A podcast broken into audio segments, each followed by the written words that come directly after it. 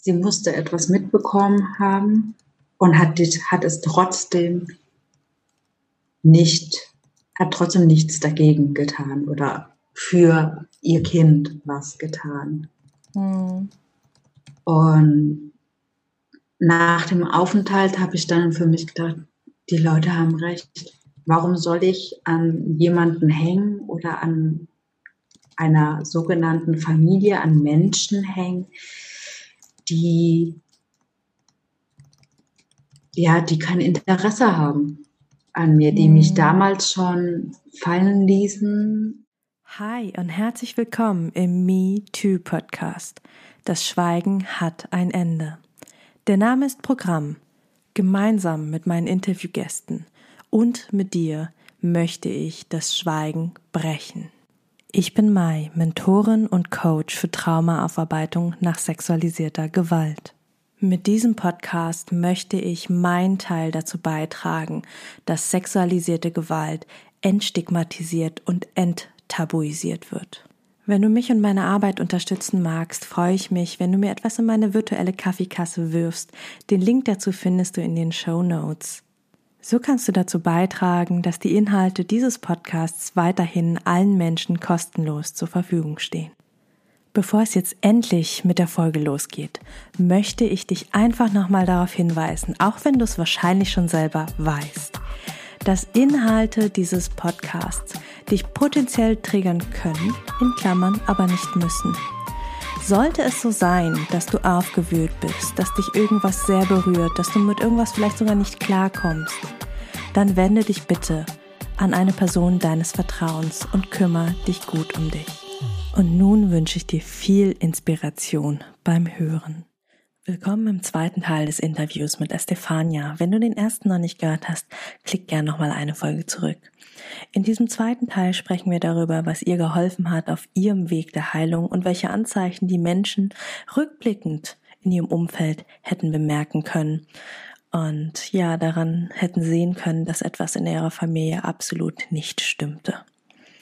Außerdem spricht Estefania über ein puh, ganz schön heißes, ganz schön tabuisiertes Thema, nämlich die Konfrontation ihrer Mutter damit, dass ihr Mann sie missbraucht hat. Wow. Wie geht's dir jetzt, nachdem du das alles so erzählt hast? Jetzt erleichtert, mhm. dass ich es doch durchgezogen habe, dass ich es doch schaffe, darüber oder ja doch darüber zu reden. Ähm, ja, als ob ein Stein vom Herzen fällt. Mhm. Ja, doch schon sehr erleichtert. Hm, schön. Was ist wenn, wenn du, du hast ja jetzt schon ganz, ganz viel erzählt, was, was dir so sehr geholfen hat. Also ich höre raus, die Therapie war für dich super gut. Es war für dich super gut zu merken, dass du nicht alleine bist. Ne? Also gerade so, so das Gruppenthema, das ist ja auch das, was ich mit meinen Survivor Queens, mit meinem Sechs-Wochen-Programm immer wieder aufgreife, wo ich sage, es ist einfach unglaublich heilsam zu merken, man ist nicht alleine. Es gibt andere, die verstehen einen, die haben Ähnliches erlebt oder sie haben anderes erlebt, aber es ist trotzdem irgendwie so, wir sitzen im gleichen Boot. Und äh, dann tatsächlich auch einfach den Support, den du durch deine Freunde und Freundinnen hattest, beziehungsweise hier ja zwei ganz spezielle Freundinnen, die sehr für dich da waren. Ähm, Gibt es noch was, wo du sagst, ähm, das hat dir geholfen, das war, das war auch super wichtig für dich? Ähm, Menschen zu haben, die darüber nicht Bescheid wissen. Also ich mhm. habe auch in meinem Umfeld Leute, die das nicht wissen, die gar nichts sozusagen von mir wissen. Mhm. Und das ist mir auch wichtig. Also ich möchte auch nicht, dass, sage ich mal, jeder oder viele aus meinem Umfeld darüber Bescheid wissen. Und das, das ist mir auch wichtig, auch mich mit Leuten zu treffen, die darüber nicht wissen, weil ich dann nicht das Gefühl habe, ja, sieht die mich jetzt sage ich jetzt mal, neutral an, unbefangen, ohne an die Vergangenheit zu denken? Oder schaut sie mich oder ist ihr Verhalten mir gegenüber nur so wegen meiner Vergangenheit? Also das hm. ist mir hm. auch sehr wichtig, dass da nicht jeder darüber Bescheid weiß. Hm. Ähm, ansonsten ähm, Dokumentation. Hm. Also so im Allgemeinen auf, ja, auf verschiedenen Plattformen im Internet zum Beispiel, um schaue ich mir verschiedene Dokumentationen, also auch über verschiedene Bereiche an, aber auch immer nur, sag ich mal, über starke Menschen. Also wo ich sehe, ja, die schaffen es. Also das hilft mir auch, wenn ich dann eine Dokumentation sehe, zum Beispiel über ein Kind und dann am Ende vom, von der Dokumentation dann auch gezeigt wird, wie dieses Kind jetzt ja durch die Krankheit, sag ich mal, heute lebt. Und das muss ich sagen, das hilft mir auch, das zu sehen, dass man, dass es richtig ist, dass man, egal was ist, es schaffen kann. Und das zeigt mir auch mit dem Mut, dass, wie wichtig es ist, den mhm. Willen und den Mut dazu zu haben, und dass egal in welchen Bereichen, ob es eine Krankheit ist oder was auch immer, dass da immer der Mut und der Wille dazu gehört. Das, das hilft mir auch sehr. Hm, super schön. Ja. Ansonsten die Spaziergänge in der Natur. Hm. Das muss ich sagen, das habe ich mir seit meinem Aufenthalt in der, in der Klinik ähm, an, ja, ich weiß nicht, wie man das sagt, ob man angeeignet, aber da habe ich gemerkt, wie wichtig mir das ist. Mhm. Dieses, äh, dieses Rausgehen, Spazieren, dieses ganz bewusst die Natur wahrnehmen.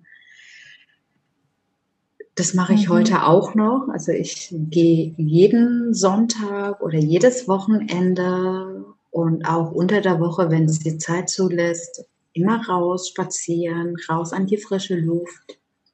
Mhm.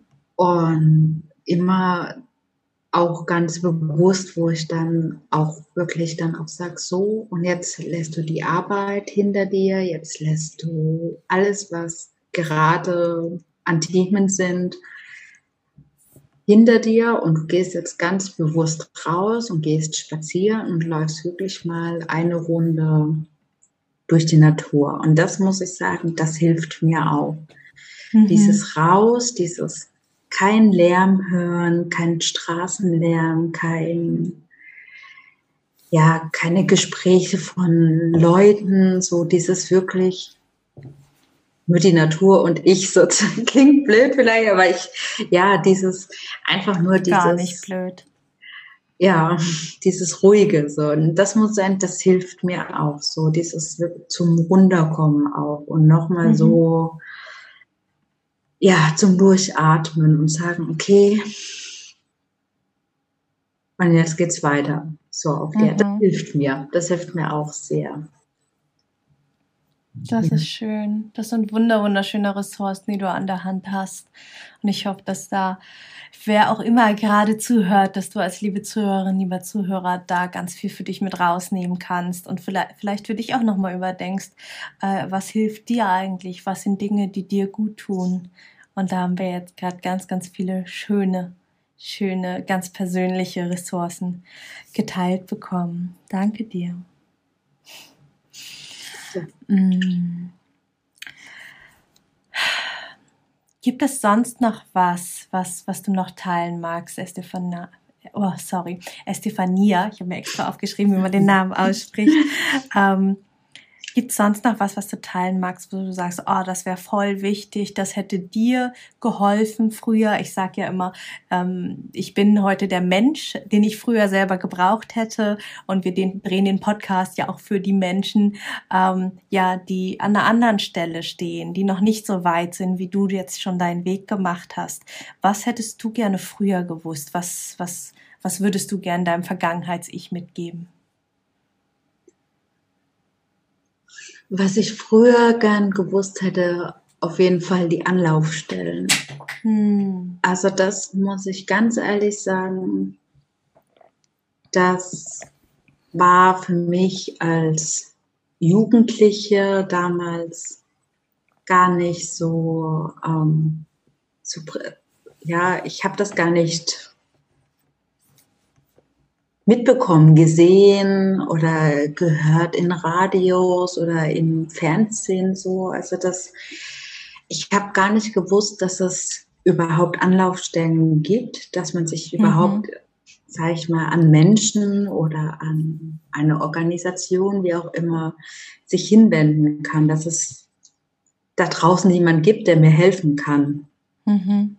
Das weiß ich jetzt und das hätte ich mir damals auf jeden Fall gewünscht. Oder mhm. früher auf jeden Fall gewünscht. Mhm. Ja. Ansonsten.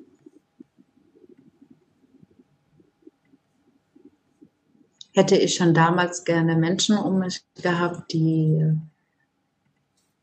ja, die zu mir gesagt hätten, so und jetzt stehst du auf und jetzt verlässt du den Raum und jetzt ziehst du dein eigenes durch, die mich schon damals mehr Mut zugesprochen hätten. Das war leider damals nicht so. Also da hätte ich mir damals auf jeden Fall auch mehr Zuspruch gewünscht, mehr, mhm. ja, da hätte ich damals gerne mehr Vertrauen auch in mich gehabt. Aber auf der mhm. anderen Seite sage ich mir, ich war damals Jugendliche, Kind. Ja, da hätte, glaube ich, eher das Umfeld. Also ich hätte mir ein wachsameres Umfeld gewünscht. Mhm. Was ich jetzt heute habe oder mehr habe, mhm. hätte ich mir damals mehr gewünscht. Mhm. Das ja. ist ein sehr, sehr schöner Wunsch. Ja.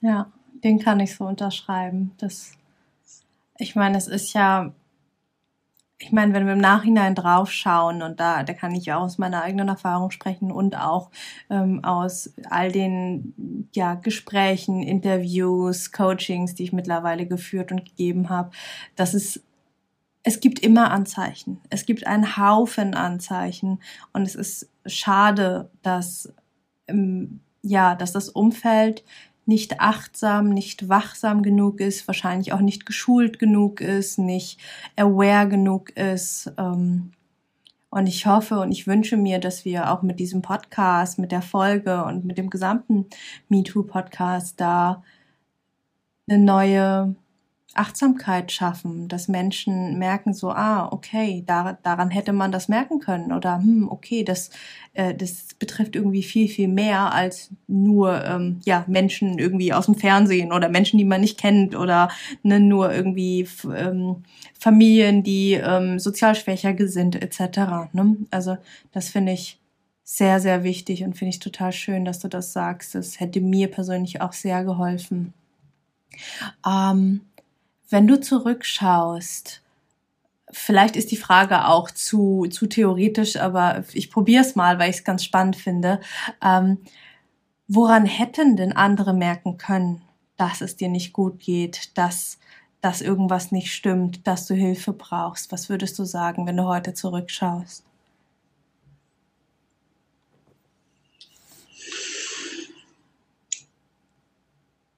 Auf jeden Fall in der Schule an meinen mhm. Leistungen.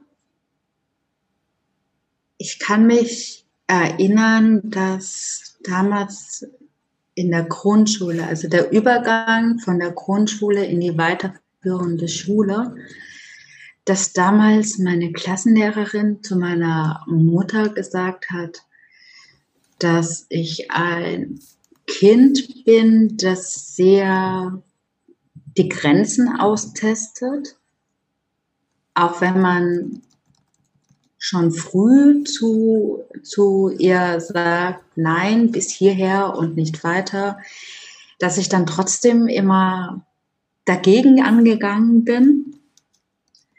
Und wie gesagt, auch an den Noten, äh, dass die halt immer sehr geschwankt haben. Also mal war es ganz gut, dann wieder, ja, oh mein Gott, schafft das Kind überhaupt die nächste Klasse? Und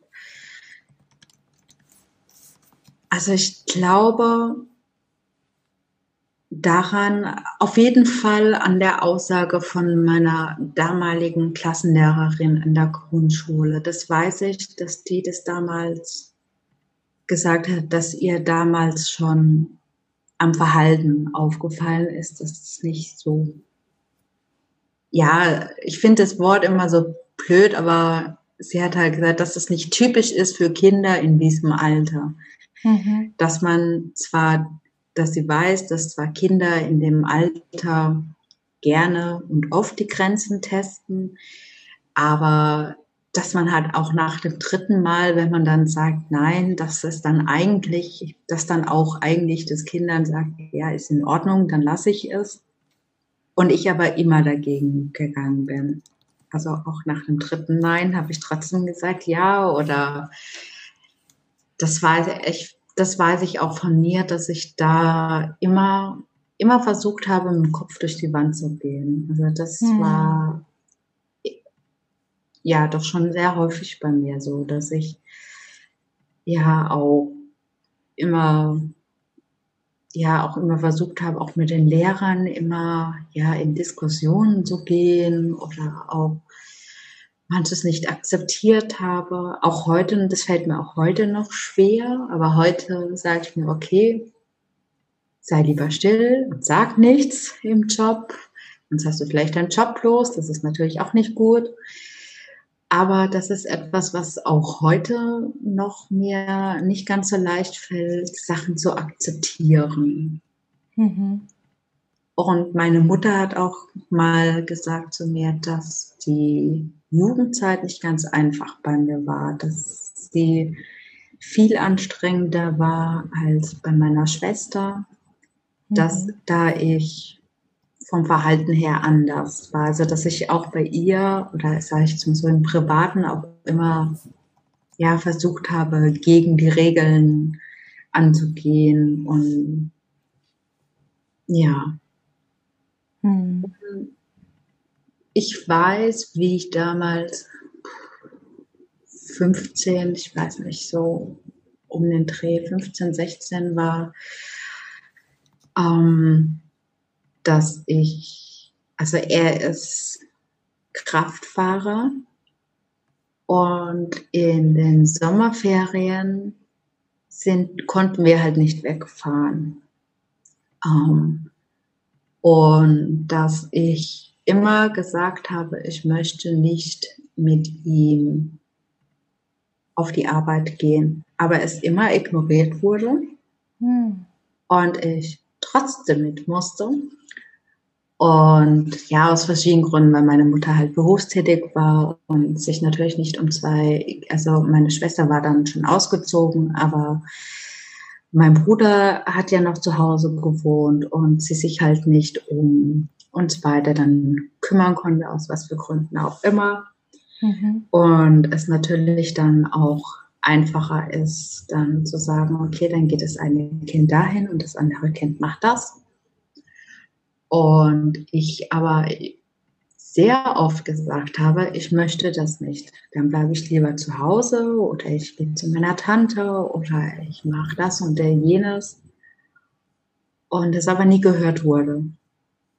Das war, als ich das. Wurde ich, ignoriert. Ja, das, also immer, wenn ich versucht habe, irgendwie ich meine, Signale zu setzen, sei es, wie gesagt, jetzt mit dem auf die Arbeit gehen, dass ich sage, nein, ich möchte das nicht, dass das nicht gehört wurde. Hm. Oder wenn es dann hieß, ja, kannst du in den Keller gehen, kannst du die Sachen holen. Und ich wusste aber, dass er zu dem Zeitpunkt auch in dem Keller ist oder dass er auch gerade an dem Ort ist, wo ich hin soll. Habe ich immer versucht, irgendwie das zu umgehen. Das heißt, dass ich in mein Zimmer gegangen bin oder dass ich so getan habe, ich, als hätte ich sie nicht gehört. Mhm. Und das aber sehr oft einfach dann ignoriert wurde und dann gesagt wurde, ja, aber jetzt gehst du, jetzt machst du das bitte. Und ich weiß nicht, ob man das, ob man das nicht mitbekommt dann, das weiß ich nicht, aber oder ob es ignoriert wurde, aber ja, das sind auf jeden Fall ja, das habe ich auf, ja, das habe ich gesagt. Das sind auf jeden Fall meines nach Signale, wo man das hätte oder wo man hätte merken können, dass da etwas nicht in Ordnung ist, wo man vielleicht mal nachfragen hätte können. Hm. Hm. Danke dir, dass du das nochmal so geteilt hast. Ich wollte nochmal auf das Thema deine Mutter eingehen, weil es war ja ihr Partner und äh, wollte mal fragen, wenn du es erzählen magst, wie es denn bei euch weitergegangen ist, weil du hast sie ja konfrontiert damit, dass ihr Partner Dinge mit dir getan hat, die nicht in Ordnung waren. Ja, genau. Ich habe sie damit konfrontiert und zwar, das war vor meinem Aufenthalt in der Klinik.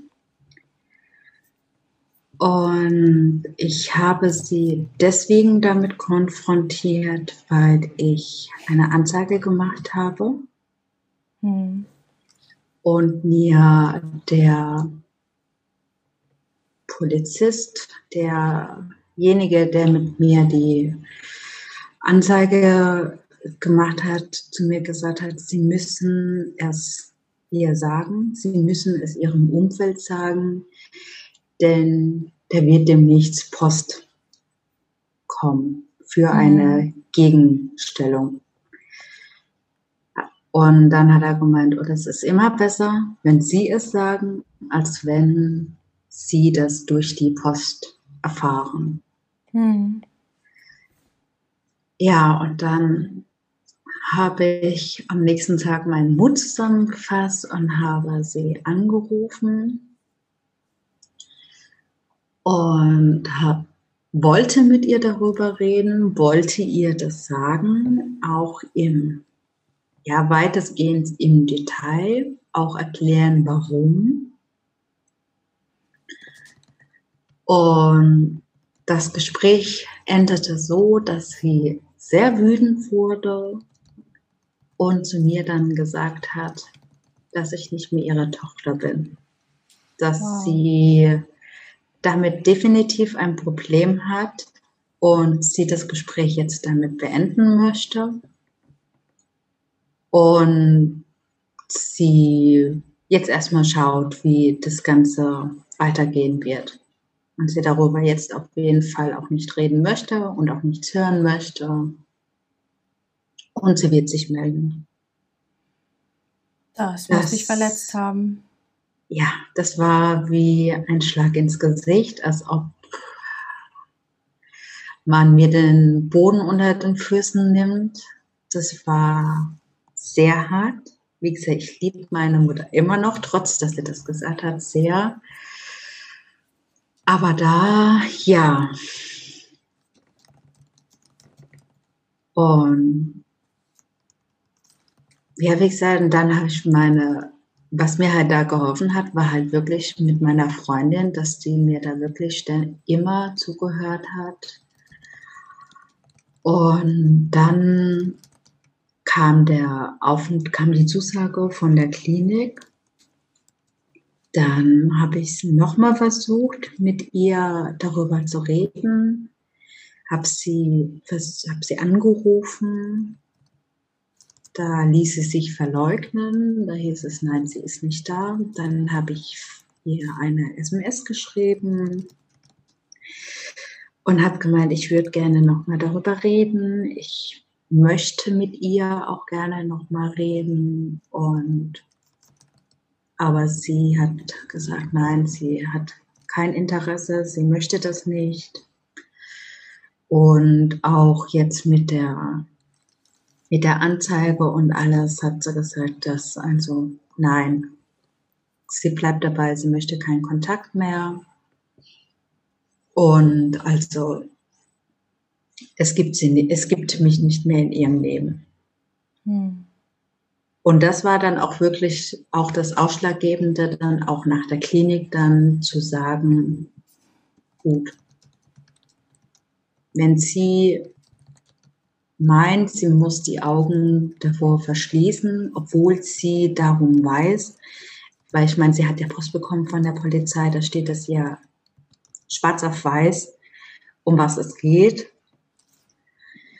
Und sie hat damals beim ersten Gespräch, beim ersten Telefonat zu mir gesagt, ja, das dachte ich mir, dass da so etwas kommt.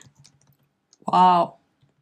Und das hat danach, dann nach meinem Aufenthalt, also ich habe das in, während dem Aufenthalt versucht zu verarbeiten und da haben dann auch die ganzen Therapeuten und das ganze Umfeld auch gesagt, sie musste was wissen, sie musste etwas mitbekommen haben und hat, hat es trotzdem nicht, hat trotzdem nichts dagegen getan oder für ihr Kind was getan. Mhm. Und nach dem Aufenthalt habe ich dann für mich gedacht, die Leute haben recht. Warum soll ich an jemanden hängen oder an einer sogenannten Familie, an Menschen hängen, die ja, die kein Interesse haben an mir, die mich mhm. damals schon fallen ließen und die auch heute wieder nichts dafür getan haben, weil jetzt hätte sie die Chance gehabt, jetzt hätte sie sagen können, ja, wir machen das zusammen, wir suchen dir Hilfe, wir gehen zur Therapie oder machen das und jenes. Und sie hat es nicht getan. Hm. Und da habe ich dann gesagt, okay, und jetzt ist Schluss, jetzt, ich möchte nicht mehr, ich versuche, ich werde alleine. Und die Anfangszeit war schwer so dieses komplett dann alleine auf sich gestellt zu sein. Aber nochmal, wie gesagt, durch die Hilfe meiner Freundin, durch das Umfeld, was ich heute habe, habe ich das wirklich auch geschafft. Sonst hätte ich das nicht geschafft. Bin ich ganz ehrlich. Ich glaube, sonst hätte ich das so gut, so wie ich es jetzt geschafft habe, dass ich heute wirklich sagen kann, ey, mir geht's gut, ich habe einen guten Job, hätte ich das, glaube ich, sonst nicht gepackt. Hm. Hm.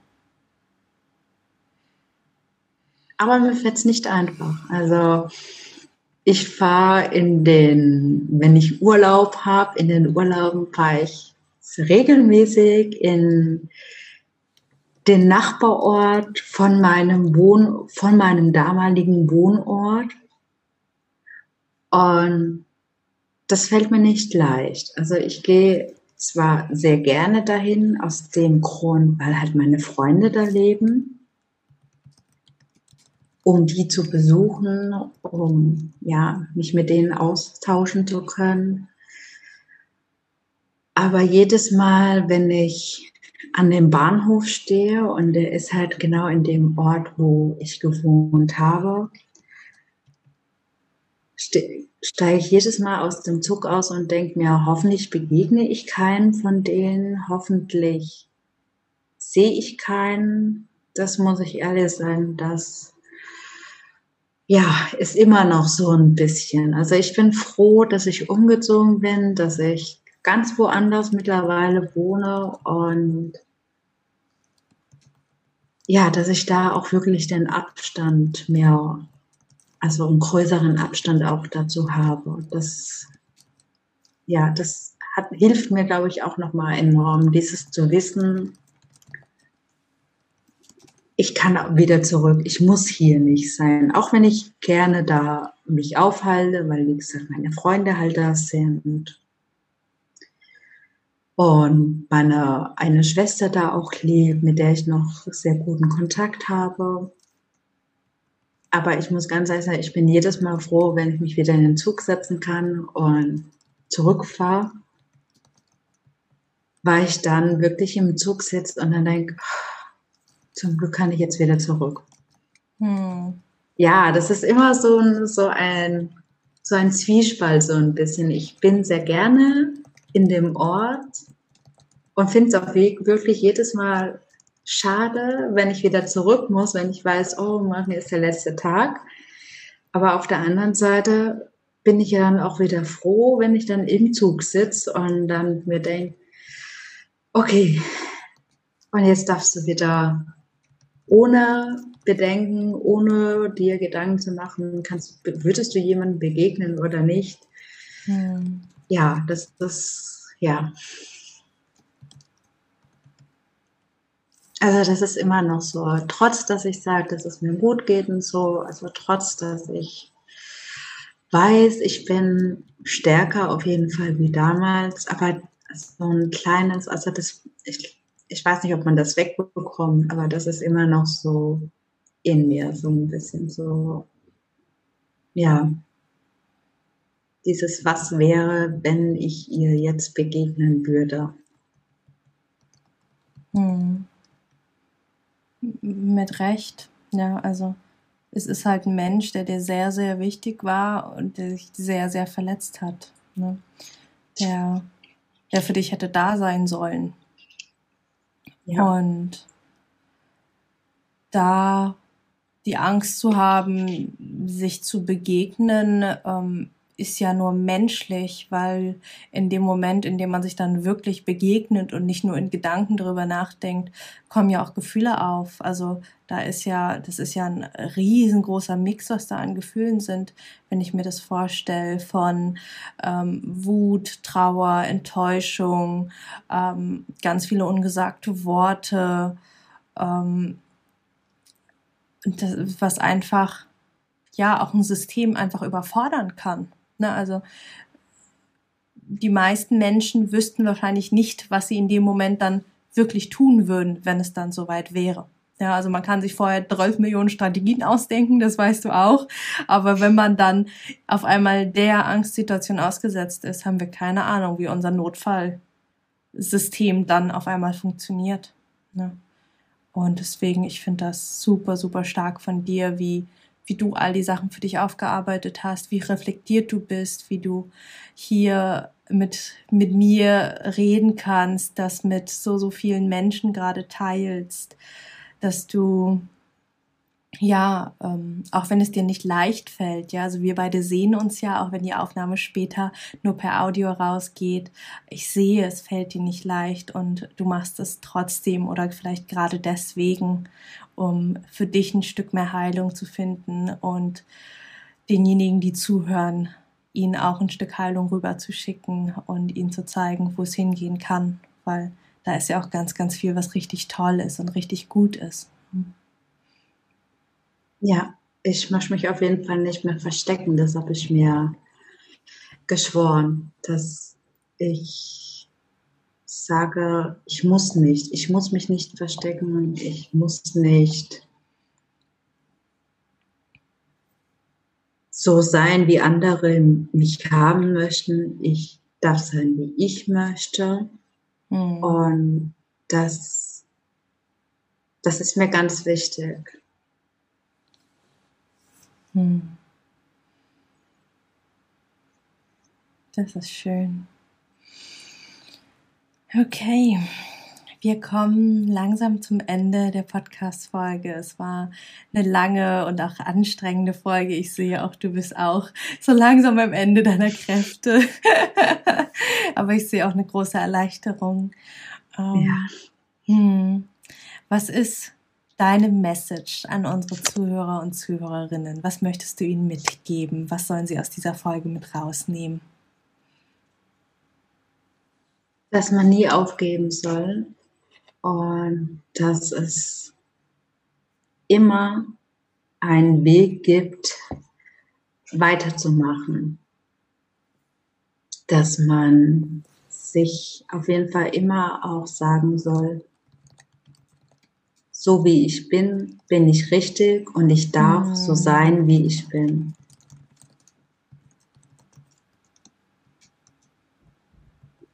Ja. Hm. Danke dir von Herzen, liebe Estefania. Danke, dass du hier warst. Danke, dass es dich gibt. Danke, dass du den Kampf nicht aufgegeben hast. Danke, dass du dich nicht mehr verstecken magst und deine MeToo-Story hier ganz, ganz authentisch und ja, einfach ganz offen mit uns geteilt hast. Ich wünsche dir von Herzen alles, alles Liebe für deinen weiteren Weg. Dankeschön. Das war's mit der Doppelfolge mit Estefania. Wow. Heavy Story und gleichzeitig wieder so, so viel Wunsch zu leben, so viel Wunsch, das eigene Leben in die Hand zu nehmen. Ich hoffe, Estefania konnte dir ihre Message mitgeben. Ich hoffe, du weißt, dass es sich lohnt, nicht aufzugeben, weiterzumachen und dass du richtig bist, so wie du bist, dass du sein darfst, wie du bist und dass du nicht alleine bist. So, damit sind wir am Ende dieser Folge angelangt. Wenn dir der Podcast gefallen hat, freue ich mich, wenn du mir etwas in meine virtuelle Kaffeekasse wirfst. Die findest du in den berühmten Show Notes. Dort lohnt es sich aber auch ganz unabhängig von meiner Kaffeekasse reinzuschauen. Denn da findest du den Link zum kostenlosen Download meines E-Books, das Trauma Kit. Trauma verstehen und Flashbacks endlich in den Griff bekommen inklusive Notfallübungen und alles in leicht verständlicher, traumasensitiver Sprache.